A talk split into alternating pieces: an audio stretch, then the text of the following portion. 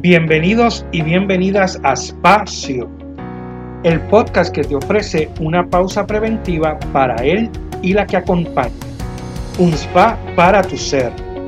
Espacio para quienes atienden.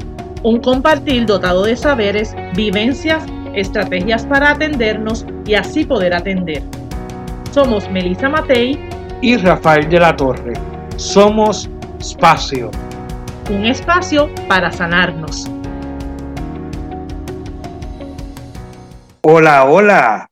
Saludos a nuestros seguidores y seguidoras de Espacio. Bienvenidos al tercer episodio de nuestra quinta temporada. Estamos muy agradecidos por todo el apoyo recibido y por la acogida a este tema tan intenso y amplio como lo es el de la violencia.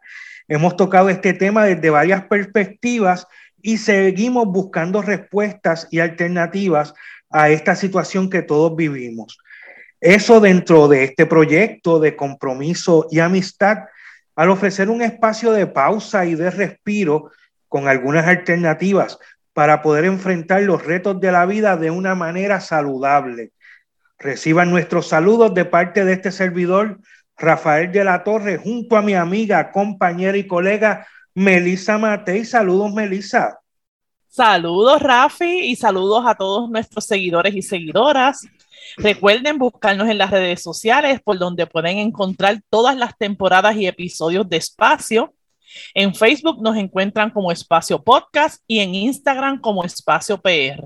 También se pueden suscribir a nuestro canal de YouTube, Espacio Podcast, donde encontrarán los episodios desde la tercera temporada en adelante. Como bien dice Rafi, hoy continuamos el tema de la violencia. En el primer episodio estuvimos hablando sobre diferentes perspectivas del tema y hoy contamos con otro recurso de nuestro panel de expertos que nos va a conversar sobre los medios de comunicación social y cómo estos influyen en la normalización de la violencia y en la insensibilización ante diferentes manifestaciones. Así es, Melissa. Hoy tenemos como invitado a un amigo que ya ha participado en nuestro espacio y como dijiste, es parte de nuestro panel de expertos. Él es Emanuel López, se hizo famoso por la señora del carrito del supermercado. Y si no saben a qué me refiero, los invito a escuchar nuestro primer episodio de la quinta temporada y ahí van a saber de lo que estoy hablando. Él también nos va a estar dando una perspectiva de cómo el cerebro procesa la información y cómo afecta nuestra forma de pensar y la conducta Bienvenido nuevamente, Manuel.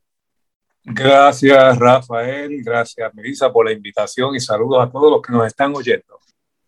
Muy bien, eh, qué interesante. Eh, Rafi, eso del carrito. Yo digo del carrito, de, de, del juego de, de baloncesto, que por cierto, uno de nuestros seguidores me dijo que los juegos de baloncesto no, no sacan tarjeta roja. Así que yo creo que fue un episodio. sí, eso es el soccer y en voleibol, viste, uno va aprendiendo en este mundo. Este, así que si quieren ver todas, escuchar todas esas cosas, pues ya saben el primer episodio. Pero bueno, vamos a lo que vinimos, eh, Emanuel. Y eh, nos gustaría que nos pudieses explicar un poco, ¿verdad? Desde tu perspectiva, cómo los medios de comunicación se hacen promover y cómo normalizan la violencia. Bueno, para entender este asunto de los medios de comunicación social y su relación con la violencia, lo primero que tenemos que ver es que una de las funciones que tienen los medios de comunicación social es unir, es unir la posibilidad de la venta con la adquisición de los productos. Para eso sirve la publicidad, que está dentro de los medios de comunicación social. Entonces la publicidad tiene que buscar medios a través de los medios de comunicación social, valga la redundancia, para llamar la atención del cliente. Estudios ilustran, esto ha sido a través de la historia, estudios han ilustrado que existen dos tipos de clientes. Un cliente que ante todo responde a la emoción y otro tipo de cliente que responde a la razón.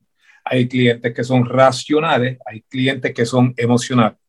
Yo tengo una campaña publicitaria que la voy a lanzar a través de los medios de comunicación social cuyo objetivo es impactar a esos clientes para que su conducta se traduzca en ganancias económicas a través de la compra que hagan de mi producto. ¿Qué ocurre? Se ha estudiado a través de los años que el comprador que es racional, es decir, que piensa mucho, que analiza las cosas, que es crítico, es muy difícil que caiga en el juego de que tú lo compras porque yo te lo anuncio. ¿Por qué es difícil? Porque este cliente es analítico. Al ser analítico, tiende a buscar detalles que justifiquen la compra. Por ejemplo, yo necesito comprar esto, ¿para qué? El precio lo vale. ¿Cuál es la garantía? Todos esos criterios, al momento de efectuar una compra, la hacen hacen que el vendedor tenga que hacer mucho esfuerzo porque hay que convencerte. Así que ese es el cliente racional. En cambio, los clientes que son emocionales, hay una diferencia muy grande, que es cuál? Que el cliente que es emocional, ante todo, responde a un solo criterio para adquirir un producto. ¿Cuál? Que le guste. Después que le guste, lo compra, aunque no sepa para qué se utiliza. Y la mayor parte de los consumidores somos emocionales. ¿Qué es lo que ocurre con esto? Que si tú tienes los medios de comunicación social y los usas para que la publicidad logre el objetivo de la venta, ¿cómo tú logras que el medio emocione al consumidor? Porque recuerda que el emocional es mi objetivo porque a él le vendo de manera más fácil, sin tanto esfuerzo. Bueno, pues a través de los años han estado utilizando dos, dos dos eh, balas, han estado disparando dos balas, y aquí es que entramos en el tema que nos corresponde.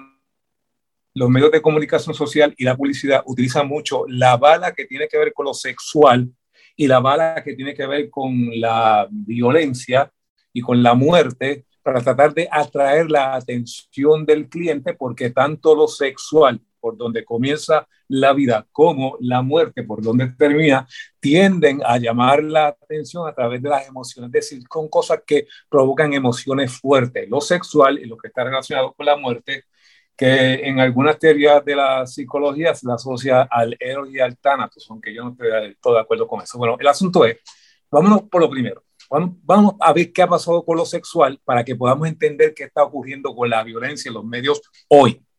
Inicialmente, cuando se empezó a utilizar lo sexual para llamar la atención del posible consumidor que quiero que gaste su dinero en mi producto, hubo una cierta resistencia en los medios y para allá, para los años 40, estoy hablando de los años 40, se creó un código que se llamó el código Heights.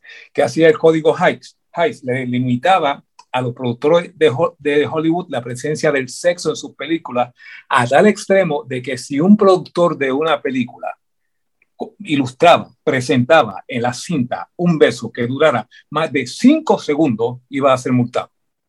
Así que había unas restricciones bien fuertes en la industria en cuanto a sexual se refiere, porque se sabe que podía causar unas emociones de incomodidad en el público que lo estaba viendo. Años después, de los 40, tú llegas allá a la época, de, a la década de los 60 y te encuentras con que ocurre una revolución, la revolución sexual y todo el mundo hablando de amor y de sexo y los hippies y todo ese tipo de cosas. Ok, eso fue en los 60.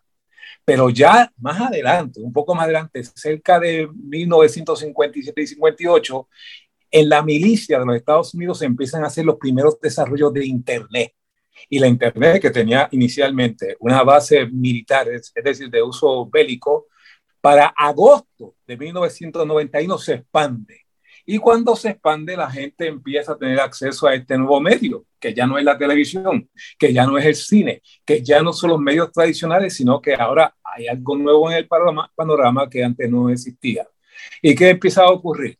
Que en este nuevo panorama entra lo que es la pornografía. Cuando entra la pornografía y se hace tan accesible, no como antes en los 60, que alguna que otra película tenía un contenido sexual para tratar de llamar la atención, sino que ahora está en todas partes, el sexo empieza a dejar de tener fuerza como instrumento de venta. ¿Por qué? Bueno, porque se hace tan común y corriente que ya la gente ve algo que se asocie, por ejemplo, con la pornografía y aunque sí le sigue causando impacto, no es el mismo impacto que antes y qué sucede con quien invierte, con quien quiere buscar respuestas emocionales que se traduzcan en compra a través de los medios de comunicación social. Dicen, ya el sexo no vende como antes. ¿Qué podemos hacer? para que la gente se emocione y compre mi producto, porque la gente lo que compra por lo regular es algo que le causa emoción. Si no me causa emoción, ¿para qué lo voy a comprar? A menos que sea la, tradicional compra de la quincena, que ir al supermercado bastante aburrido, ¿ok? Porque es una repetición cíclica. Entonces empezaron, aquí estamos en tema nuevamente, empezaron, empezaron a buscar de qué manera yo, yo aumento, yo hago más énfasis, yo propongo más elementos de muerte y de violencia en las películas y en los anuncios para que eso se traduzca en una venta, porque, porque el sexo sí, sí, sigue vendiendo, sí, sí, sigue vendiendo, pero incluso las noticias lo publicaron, no vende igual que antes. Así que vamos a empezar a intensificar lentamente la propuesta de la muerte para que empiece a tratar de hacer una compensación de lo que se está vendiendo con el sexo. Ahora te voy a leer a continuación qué ha pasado con esto a través de los años. Por ejemplo, ustedes saben bien que para allá, para, eh, si no me falla la memoria, fue para 1985 cuando en la película estadounidense se empezó a poner el PG-13, el G, o sea, las, películas se clasificaron.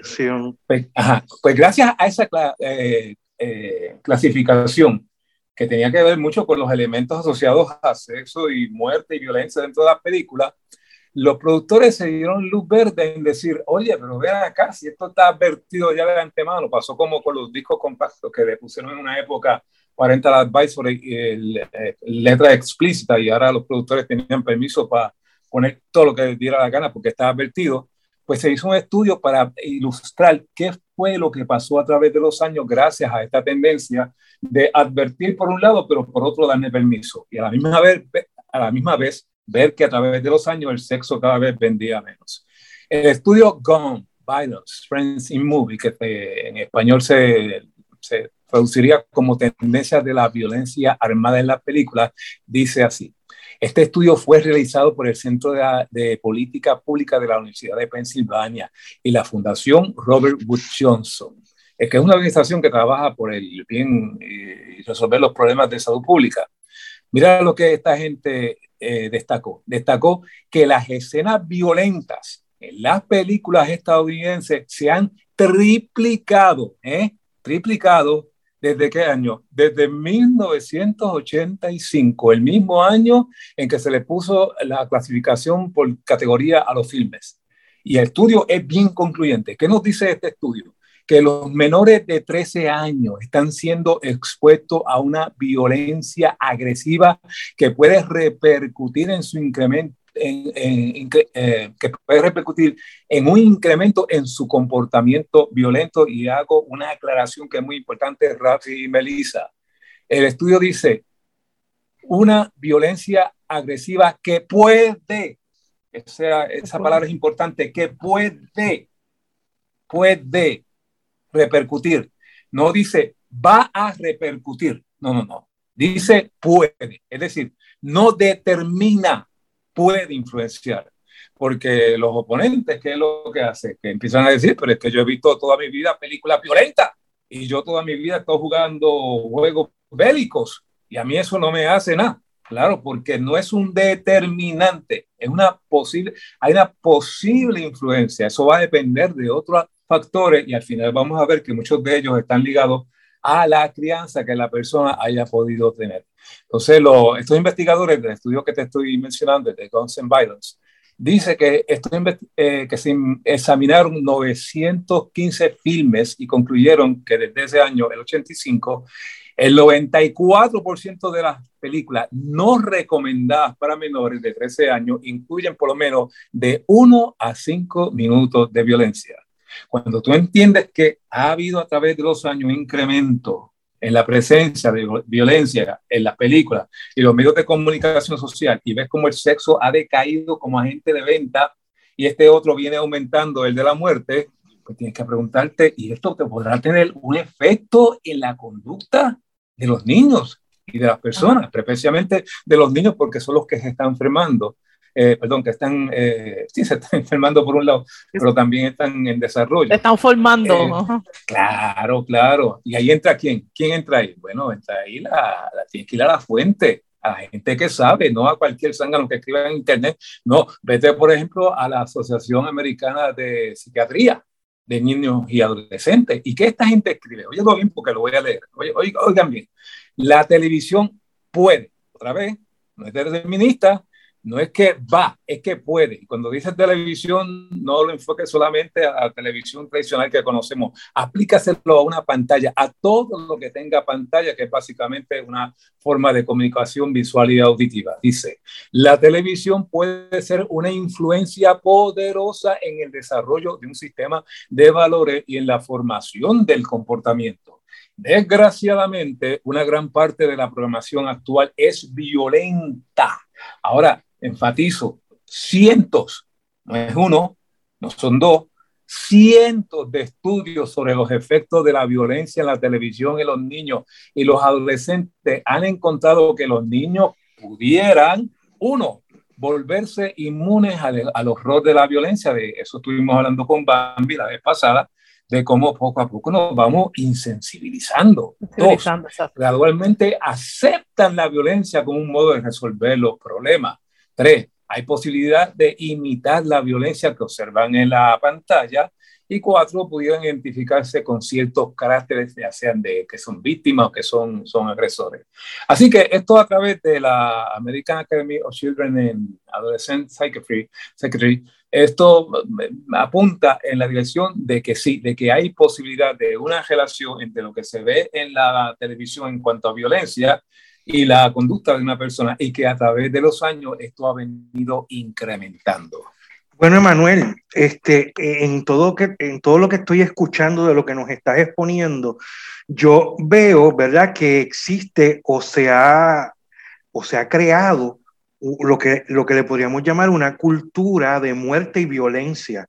Por lo tanto, veo que los medios de comunicación han aportado a eso grandemente, ¿verdad? Para, para esa, para esa cultura, porque no es solamente de muerte y violencia, es, contra las personas, es contra el, medio ambiente, e, es, esta cultura de descarte también, eh, ¿verdad? Y lo veo que sale, según lo que tú nos estás diciendo, a, los medios de comunicación han sido clave para que esto suceda.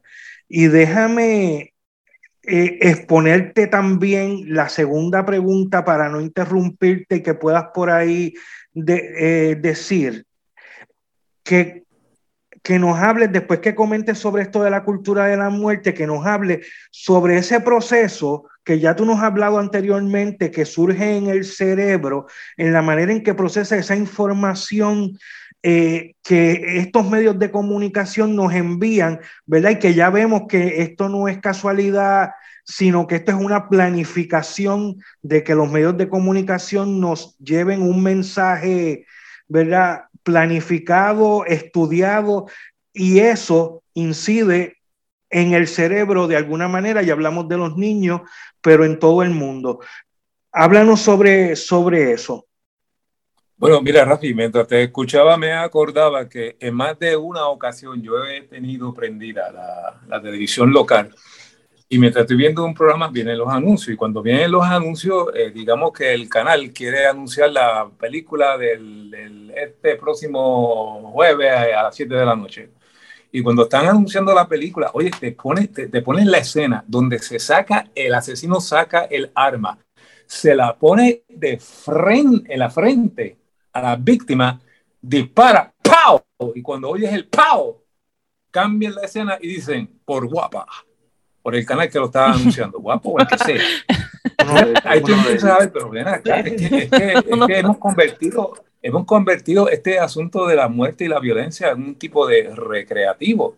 Bueno, lo cierto es que en esta isla, en el 2021, el año pasado, eh, la, policía nos informó un total de 616 asesinatos. ¿Quién está diciendo que esos asesinatos fueron a causa de la televisión? Nadie está diciendo eso, nadie. Lo que estamos planteando es que existe la posibilidad, que no se puede descartar de que haya una influencia de la televisión porque es que se va creando un condicionamiento. Y ese, e, eso que hace los medios de comunicación social con tanta violencia por todas partes, sí, ciertamente eh, se puede estudiar y ver dentro del cerebro qué áreas se ven afectados con, con este tipo de, de, programación y de violencia, tanto en la música, en la televisión, en la internet, en todas partes. Mira, eh, ¿qué, ¿qué, es lo que se ha encontrado hasta ahora? Lo que se ha encontrado es, eh, me, voy a ir, me voy a ir a un extremo o sea, posiblemente estos 616 asesinatos en Puerto Rico en el 2021 no fueron cometidos por asesinos en serie, pero te voy a dar de un asesino en serie, no de uno, sino de que los estudios ilustran sobre el cerebro de los asesinos en serie. ¿Por qué me voy con los asesinos en serie? Bueno, porque son un extremo. Y a veces cuando uno ve las cosas en el extremo, se ilustran mejor que cuando te vas a la media.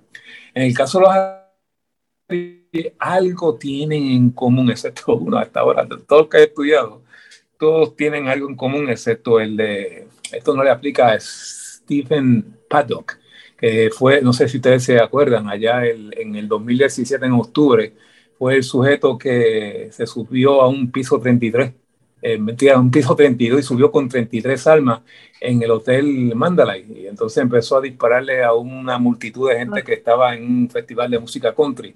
Eso dio como saldo 58, 59 muertos y como sobre 500 personas heridas. Entonces, ese cerebro de ese individuo se envió a Stanford, a la Universidad de Stanford, para estudiarlo. ¿Qué tiene? Porque él murió. ¿Qué tiene este sujeto en la cabeza para disparar a una multitud y que no se inmute? Y ha sido el único que hasta ahora, tras ser revisado su cerebro, dicen el cerebro es totalmente normal. Pero el resto de los asesinos en, en masa, en serie, tienen algo en común que a cualquiera que esté criando le debería interesar, no porque su hijo vaya a ser un asesino en serie, por Dios, sino porque al irme a ese extremo yo puedo ver, ah, esta parte del cerebro hay que cuidarla. Hay que, hay que trabajarla porque correcto, porque tiene que ver con mi control de impulso y con la manera en que yo eh, gobierno mis emociones. Y esa es la corteza prefrontal frontal, de la cual ya hemos hablado, que ubica exactamente encima de los ojos. ¿Qué pasa con la corteza prefrontal de un individuo? Bueno, que esa es la parte del cerebro que nos hace ser civilizados, que nos hace tener concentración, que nos hace que, nos ayuda a solucionar el problema. Ese, ese, es el centro neurológico de la voluntad y es el que, muy importante, le pone frenos, escuchen bien la expresión, le impone frenos a ciertos impulsos emocionales que ocurren en la segunda capa del cerebro, conocida como el sistema límbico, y específicamente una pequeña almendra que tenemos por ahí que se llama la amígdala. ¿Qué ocurre con esto? Que yo estoy, por ejemplo, en un, para hacerlo en la rodilla bichuela, yo estoy en una fila de un banco y en medio de esa fila yo no me pongo a orinar ¿Y por qué no? Oye, pero tengo ganas de orinar. ¿Por qué no te orinas en plena fila? Porque sabes que no, está, no es correcto. Pero ¿quién es que, que, gracias a qué parte de tu cerebro tú estás teniendo esos controles de impulso? A la corteza prefrontal. La corteza prefrontal en un momento de coraje de ira, me pueden dar ganas de levantar la mano y azotarte la cara y no lo voy a hacer. Yo sé que no es correcto. ¿Quién me está aguantando dentro de mí? No afuera, dentro. ¿Qué es lo que hace que el impulso de levantar la mano y azotarte no ocurra? La corteza prefrontal. Entonces, esa corteza prefrontal que gobierna las emociones es importante. Recuerden que empezamos hablando de que o somos emocionales o somos racionales o una combinación en mayor o menor grado de ambas. ¿Cómo yo logro que la razón gobierne mi emoción porque si yo logro ese objetivo, yo gobierno mi conducta porque la emoción es pura conducta. Las personas se, se comportan de acuerdo a sus estados emocionales. Entonces, aquí viene, aquí viene el gran reto. ¿Saben por qué viene el gran reto? Especialmente para las generaciones que van subiendo, porque los estudios ilustran, vienen ilustrando, se está publicando información de cómo la nueva tecnología, recuerden que hablábamos de Internet hace un momentito, cuando se empezó a disparar en 1991 y hasta donde ha llegado hoy en día, que en Puerto Rico hay más celulares que personas. Hasta ese punto hemos llegado qué efecto puede tener esa pantalla que es parte de los medios de comunicación social y que no se usa solamente para la violencia, pero que mucho le gusta a la gente publicar cuánto asesinato, cuánta persona tiene un accidente, cómo le gustan publicarla para llamar la atención, otra vez la emoción y le den un like. ¿Y qué pasa con ese like? Que cuando yo publico algo, la gente le llama la atención y me dan un like, ahora el que tiene un derrame de dopamina en el cerebro, porque va a tener una gratificación. Lo que pasa es esto, ahora mucha atención especialmente a los padres que nos pueden estar oyendo. Oiga, niño pequeño frente a un celular, y vámonos, digamos, de antes de los, de los cinco años, tener a un niño desde pequeño expuesto a un celular debilita el desarrollo de la corteza prefrontal. Eso es así. Lo dice la psiquiatría, lo dicen los estudios. Y lo dice también no solamente la Asociación Americana de, Pediatría, no, lo dice la Asociación Japonesa de Pediatría y lo dice la Sociedad Canadiense de Pediatría. ¿Qué dicen esta gente? Que los celulares, los celulares, cuando usted tiene un niño de 0 a 2 años, no debe darle un celular. ¿Qué tal si lo repetimos? Usted quiere que este niño tenga controles de impulso, Usted quiere que las emociones no sean quienes gobiernen su conducta. Usted quiere tener a una persona que desarrolle capacidades para estarse quieto cuando se tiene que estar quieto y para moverse cuando tiene que moverse. Usted quiere una persona que tenga controles de impulso, incluyendo los sexuales. Hay que ayudarle desde niño a que desarrolle la corteza prefrontal. ¿Y qué es lo que ocurre con esto? Lo que ocurre es que ningún niño debería tener contacto con un celular de los 0 a los 2 años porque los tres elementos que tienden a desarrollar esa corteza son luz, movimiento y sonido. Y esos tres elementos están dados por el celular. ¿y cuál es el problema? El problema es que lo está dando de una manera artificial porque eso no es eh, la, la vida real y peor todavía, te lo está dando con sobreestimulación porque la cantidad de sonido imagen y movimiento que aparecen en los, en los celulares es una cosa exagerada, especialmente por la luz que emite. Así que de 0 a 2 años, si usted quiere que un niño desarrolle control de impulso, no le dé un celular. De hecho, hago un paréntesis para mencionar que de los 2 a los 4 años, ciertas áreas del cerebro que tienen que ver con lo que va a ocurrir luego de los 12 a los 14 años, se están ahí definiendo, especialmente aquellos que tienen que ver con cómo se toma una decisión en base a lo emocional, volvemos a lo racional, de los 0 a los, de los 2 a los 4 años, perdón, y especialmente con el pico en los dos años de edad, que lo que los papás llaman los terribles dos. Ahora les voy más allá, más allá. Queremos solucionar el, el, problema que hay en Puerto Rico en relación a la violencia. Tenemos que trabajar sobre nosotros mismos, los padres trabajar sobre ellos. Y como hablamos la vez pasada, tenemos que ver cómo yo como adulto busco las herramientas, incluso yendo donde un profesional si no las tengo, para yo trabajarme a mí y luego poder trabajar al niño en esa línea. Escuchen bien, de 3 a 5 años de edad, el celular para la sana, para el sano desarrollo de su corteza prefrontal debería ser restringido a una hora al día, no más. 3 a 5 años. Tres, ajá. Sí, sí, es que quería, quería como, porque, ¿verdad? Ya, ya, ya, ya estás haciendo un planteamiento de, de algunas observaciones que deberían tomar en cuenta, ¿verdad? Las personas que nos están escuchando. Pero un poquito quería eh, recapitular, yo lo veo así como tres, tres, tres cosas importantes que, has estado eh, mencionando y, sabiendo que ya mismo Rafi nos dice que el tiempo se nos está acabando. Empezamos planteando el hecho de que, de que la violencia vende, ¿verdad? Pues, entonces es bien interesante porque ahora cuando planteas el asunto del celular, es como pensar que hay un sinnúmero de elementos que están unidos con un interés que, que no es el interés de que estemos bien. ¿Verdad? Que no es necesariamente el interés eh, de, de, que los niños se críen de una forma sana, de que los adultos nos relacionemos de una forma sana.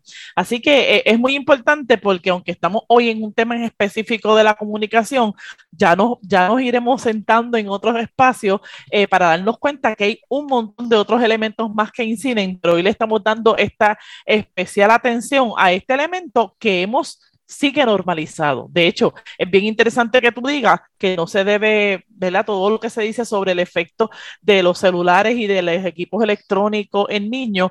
Y cuando dices que no ayuda a desarrollar eh, eh, eh, esos controles se, se, ha utilizado, yo, yo sí veo, ¿verdad? Y hemos visto cómo creemos que dárselo o darle la tablet o darle el teléfono para que se calme. Entonces es como que eh, el remedio es peor que la enfermedad, ¿verdad? En términos de que quizás estamos, se ha, se ha, vendido, porque ahí es que eso es lo que quería traer, se ha vendido esos elementos como una solución, un tranquilizante, una satisfacción inmediata y realmente lo que está propiciando es que la cosa empeore.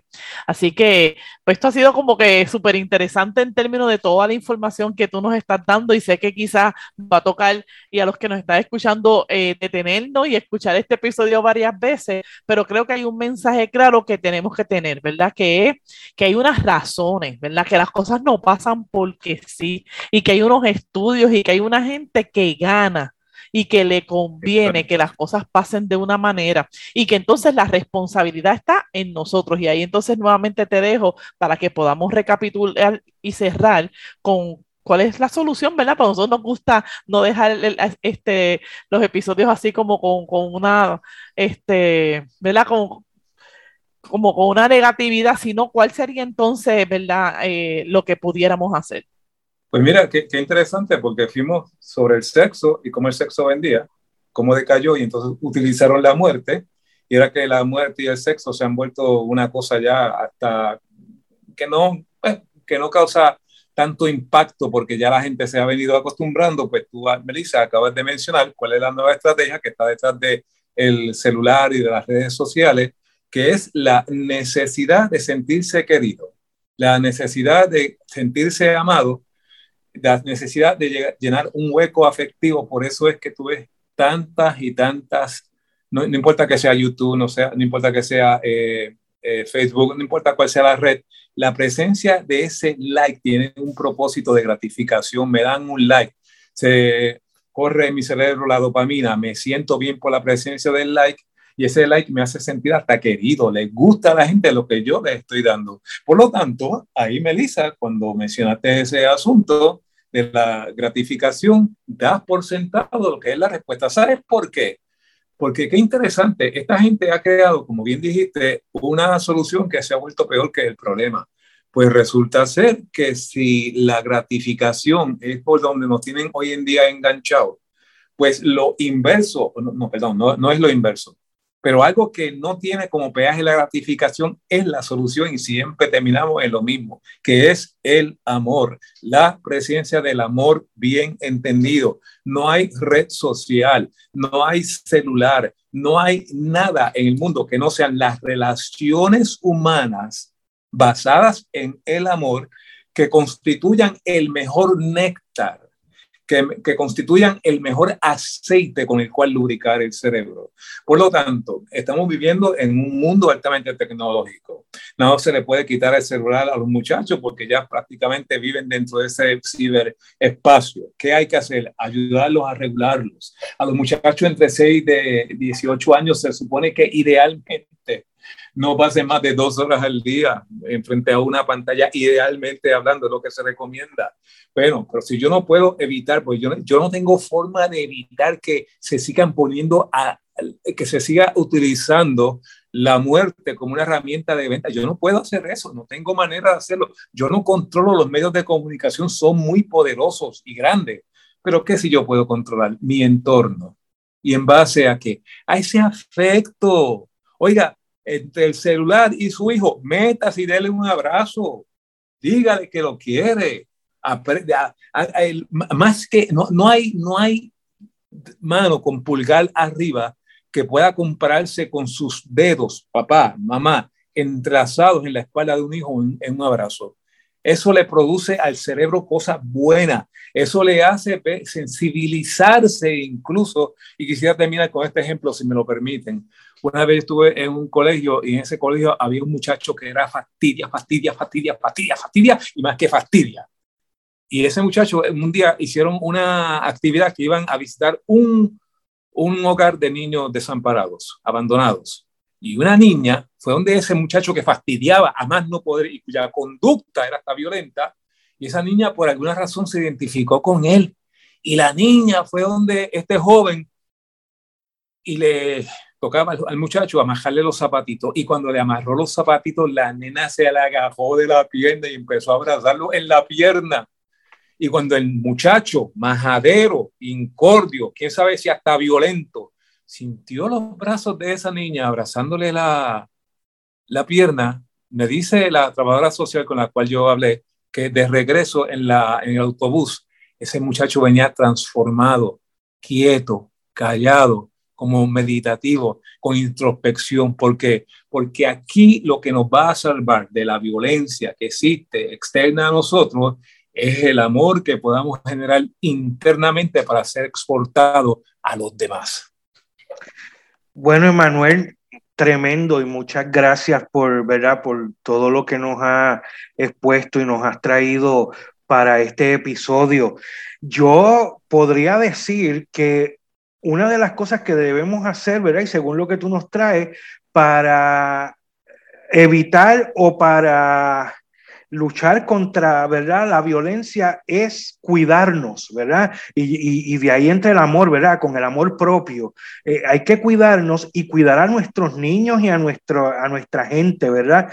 Y luego así, eh, como tú lo dices, ¿verdad? Cuidar, cuidar todo el entorno. Así que eh, me da, esa palabrita me salió mientras te escuchaba hablando, que hay que cuidarnos, ¿verdad? Hablar desde, las, las, partes importantes del cerebro, que hay que cuidarlas, hay que desarrollarlas, ¿verdad? Así que nos tenemos que cuidar eh, todos y con eso eh, puede ser una manera de colaborar, ¿verdad? Ante esta cultura de violencia. Nada, agradecerte que hayas estado aquí con nosotros en este episodio. Y será entonces hasta, hasta el próximo episodio que continuaremos dialogando sobre este, este tema de la violencia. Gracias, Emanuel. Gracias a ustedes también. Muy contenta y este fue otro espacio.